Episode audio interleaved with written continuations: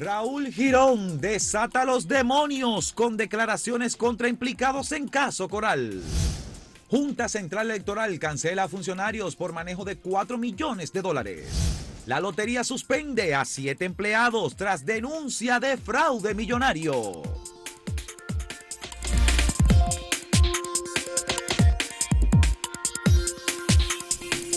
Señores, uno se programa siempre para, presentamos los titulares, suministramos las informaciones, conversamos el equipo de edición, de producción para las noticias del día.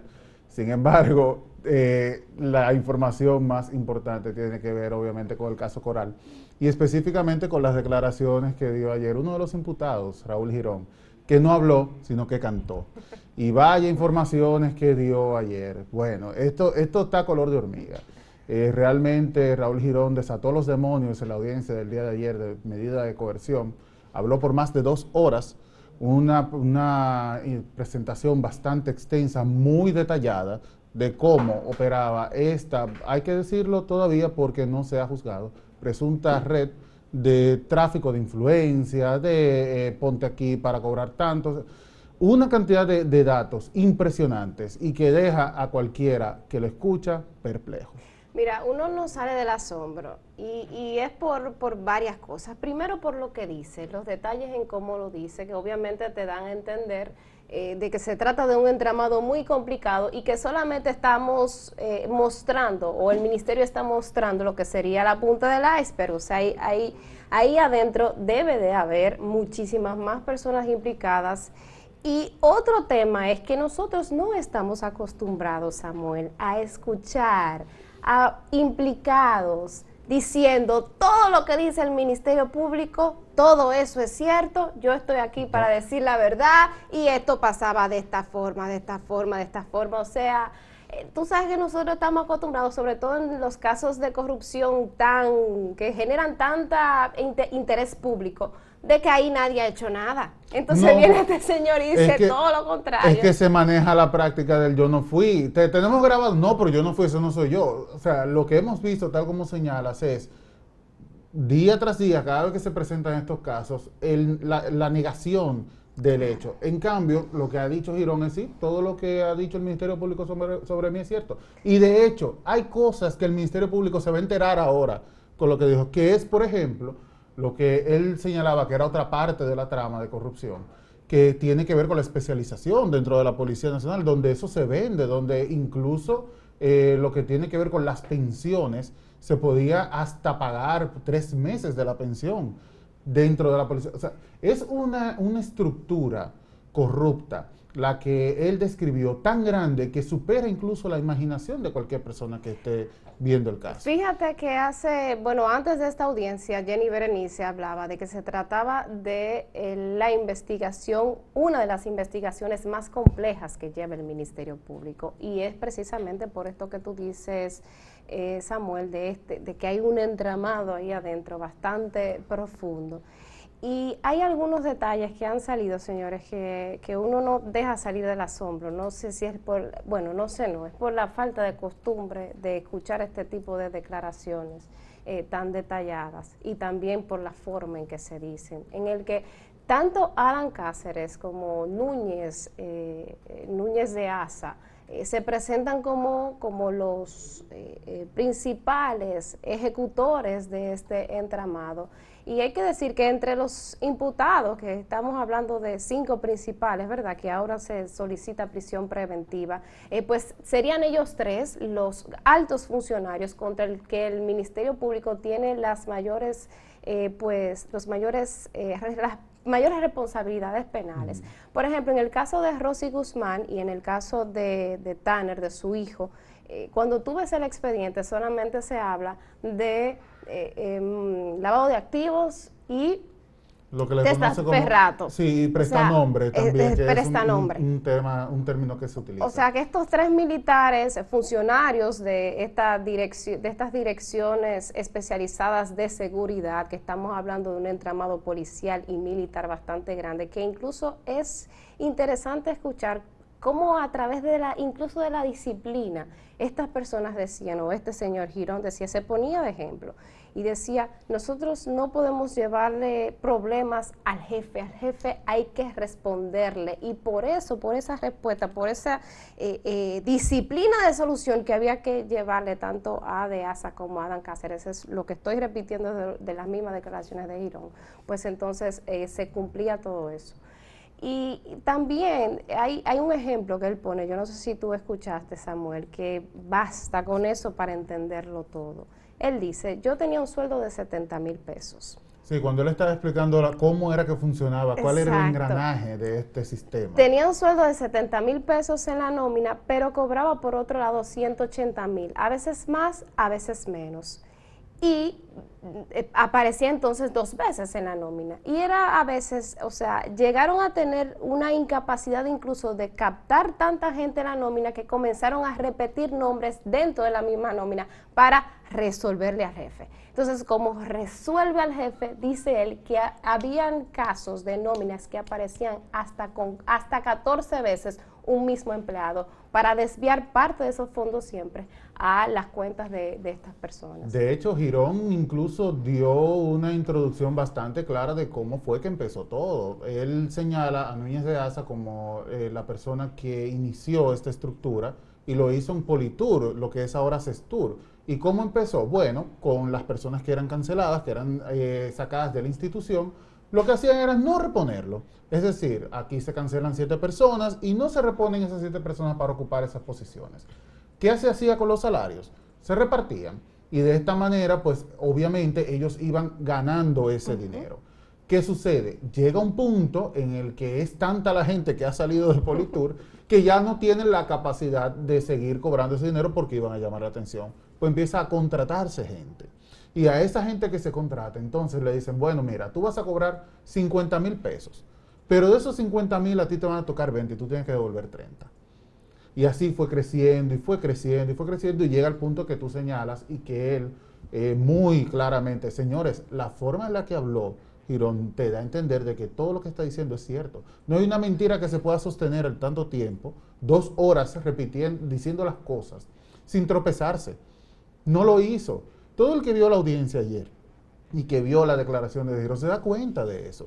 No hubo tropiezo, todo fue claro, todo fue bien estructurado no es una, explicación que, que, raya en, lo inverosímil, no. Que haya divaración o algo Exacto, todo estuvo muy claro. Y desde luego, hasta, yo digo que, que Adán Cáceres en este caso está sale bien parado, porque él dice que Núñez de, eh, Núñez de Asa era la cabeza como una araña y que los otros eran las patas.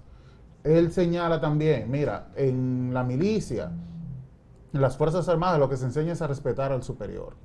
Que cuando llega un mayor a una institución castrense, hay que rendirle pleitesía. Y que si el militar te dice, el superior te dice, usted tiene que brincar, usted brinca. Si tiene que matar, usted mata. Entonces, había gente que había sido nombrada que probablemente lo había hecho justamente por este temor que produce estar dentro de una institución como esta. Así que, desde luego, es un caso, son declaraciones contundentes podrá decir la defensa que no, que se trata de, del acuerdo que ha hecho, que eso es válido. Todos los ministerios públicos del mundo pueden llegar a acuerdos. Y es necesario porque de esa manera puede escalarse más cuando se hace una investigación. Así que nada, mira, yo creo que, hay otras cosas que tenemos que tocar. Tenemos que ir a la pausa y motivar la pregunta. Pero, vamos pero, pero yo creo que podemos continuar en el segundo bloque. Vamos a ver la pregunta del día de hoy. ¿Está de acuerdo con el proyecto de ley que busca que la vacunación en República Dominicana sea obligatoria? Sí o no son las respuestas que tenemos para el día de hoy. Volvemos.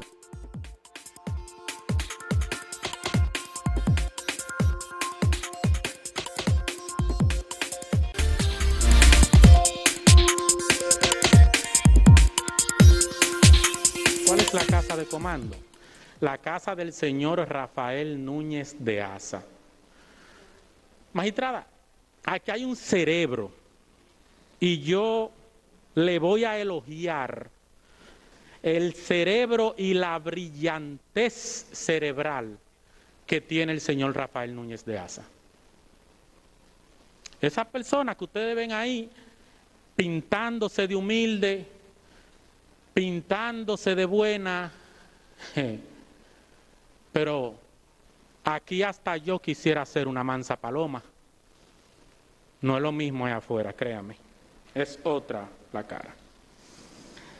Las reuniones siempre eran nocturnas para entregar el dinero porque él decía que era el mejor momento donde, por decirlo así, había menos probabilidad de que a mí me viesen llevándole dinero a su casa. Pero yo solamente recogía dinero y entregaba dinero. No, honorable magistrada. Le dije que yo tenía otras funciones. Dentro de esas funciones en las que el señor Rafael Núñez de Asa me va tomando la confianza, estaban entonces el hacer una serie de depósitos, transferencias y pagos. Hablemos de atrás para adelante, como dice uno. Vamos a empezar por el final. En este caso, del señor Adam Benoy Cáceres Silvestre, del señor Juan Carlos Torres Rubiú y del señor Rafael Núñez de Asa. Bueno, estas eran parte de las declaraciones que hizo ayer eh, Raúl Girón durante la audiencia que se le sigue a los implicados de eh, la Operación Coral por el que el Ministerio Público está pidiendo 18 meses de prisión preventiva. Como ustedes, esta información usted puede acceder al, portal y ver parte o verlo completo, porque de verdad que enganchan estas declaraciones que dio Raúl Girón y que también a través de estas declaraciones le permite entender a la gente o parte, eh, eh, eh, llegar a una parte de entendimiento de cómo funcionaba toda esta estructura y lo que está sustentando el Ministerio Público en este caso, Samuel. Sí, mira, él, ahí estábamos escuchando detalles también de cómo era que se recogía el dinero, que todo es en efectivo, señores, no se deja una, un registro, además de los depósitos que se recibían a las cuentas bancarias, de cómo se lograba mover una cantidad enorme de dinero con esta estructura. Y mira, eh, cosas, detalles que dio Raúl Girón el día de ayer durante su presentación, que te dan a entender realmente, son cosas muy lógicas. Y él decía, por ejemplo, eh, bueno, aquí se está presentando al señor Núñez de Asa como un empresario exitoso, que ha hecho negocios y de ahí es que viene su fortuna. Y él dice, no, pregúntale a los millonarios si se van a echar a la guardia o a la policía con lo que gana un policía. Es decir, el salario que, recibe, por ejemplo, el director de la Policía Nacional no satisface las necesidades económicas de una persona con un, con una, con un requerimiento económico importante. Es decir, que tiene sentido que estas personas hayan hecho su fortuna gracias a esta estructura. Mira, Samuel, hay dos cosas que yo creo importante que decir. Primero, esto es, esto es la primerísima etapa de un proceso que se supone y que se ve bastante largo, bastante extendido. Estamos hablando de una medida de corrección. Hay mucha gente a veces que se confunde con relación, porque esto pareciera un juicio. Parecía, un juicio y, y, no estamos en un juicio, sino estamos como en esta primerísima parte y pueden pasar años, señores, antes de que llegue una condena, una descarga, antes de que llegue a una conclusión. Y lo otro es, Samuel, que con relación a las nóminas, como hay tantas personas implicadas que parte de su sueldo lo entregaban a, un, a un superior, hay que decir dos cosas. O bien primero, tú lo puedes ver desde el punto de vista que tú formabas parte de esta red, o bien tú lo puedes ver como una persona que le dan un trabajo de 30, 40 mil pesos y le ponen esta condición y esta persona, ¿qué es lo que quiere hacer? Ganarse, o sea, trabajar. Claro. Entonces, bien pudiera haber dentro de este entramado personas implicadas directamente responsables pero también personas que por la necesidad o, bajo buena fe o por las condiciones que le ponían sus superiores, decir, bueno, tengo que entregar parte del salario, porque es lo que se me exige. Sí, mira, una parte eh, interesante también en la audiencia del día de ayer, lo había hecho, fue la, defensa de Rosy Guzmán, me parece que es en la voz de, eh, se me olvidó ahora el, nombre del abogado, eh, decía, ¿dónde están las nóminas? Preguntaba, ¿dónde están las nóminas? Si se está hablando de nóminas, si se está hablando de pagos, ¿dónde están? Pues Núñez, eh, Raúl Girón ayer justamente se refirió a las nóminas. Dice, bueno, el Ministerio Público yo les advertí que van a tener que sentarse a esperar porque habían hecho la solicitud de las nóminas, me parece a Cestur, para determinar si efectivamente eh, había algún tipo de, de movimientos extraños dentro de la nómina. Y aparentemente esto va a complicarse debido justamente a que se trata de una solicitud de información que se le hizo, se le hizo a personas que podrían estar vinculadas. En este que podrían estar vinculadas. Recuérdate que Girón habló también de cómo se le pedía también que borrara evidencias, de que con el cambio de gobierno también eh, dejara todo limpio, y, habló de, de esa parte. Pero ciertamente yo no quiero que se malinterprete lo que digo porque si usted está en una nómina y sabe que tiene que entregar parte de ese dinero, usted pudiera decir, bueno, yo sabía parte de lo que había ahí adentro eh, eh, había algo raro y obviamente si a ti te contratan en esas condiciones, pues tú dices, pero ven acá, esto no es normal. pero también eh, desde el punto de vista a veces hasta del mismo empleado, que un empleado que gana 20, 30, ¿cuánto puede ganar un, oficial de eso en, cestura? Habrá que ver el sueldo, qué tipo de sueldo era que, que se le daba. Y claro, si tú apareces en una nómina y con 30 con, con 30 mil pesos, ¿estás consciente tú de que tu nombre puede aparecer 5, 6, 7, 8 veces con otros modos diferentes. Claro. Mira, es que es un, tema bastante complejo. Eh, hay algo para hacer un, pequeño cambio de tema. Hay algo importante y es que él habla justamente de las nóminas otra vez, diciendo, mira, el asunto es que las nóminas primero las administraba recursos humanos, eso era en Politur, pero luego pasó a, a la administración financiera, es decir, ellos se apropiaron de las nóminas y recursos humanos lo único que hacía era ver los nombres, no veía los montos. ¿Te entiendes? O sea, eh, fue eh, una estructura tan bien montada que obviamente era difícil eh, proceder en contra de ella si no había un cambio de gobierno. Y él lo dijo, si el PLD hubiera seguido en el poder, esto nunca se hubiera dado. Bueno, supuestamente tiene ocho años, de acuerdo con el Ministerio Público. Mira, tenemos que motivar la pregunta nuevamente que tenemos el día de hoy está de acuerdo con el proyecto de ley que busca que la vacunación en República Dominicana sea obligatoria, sí o no.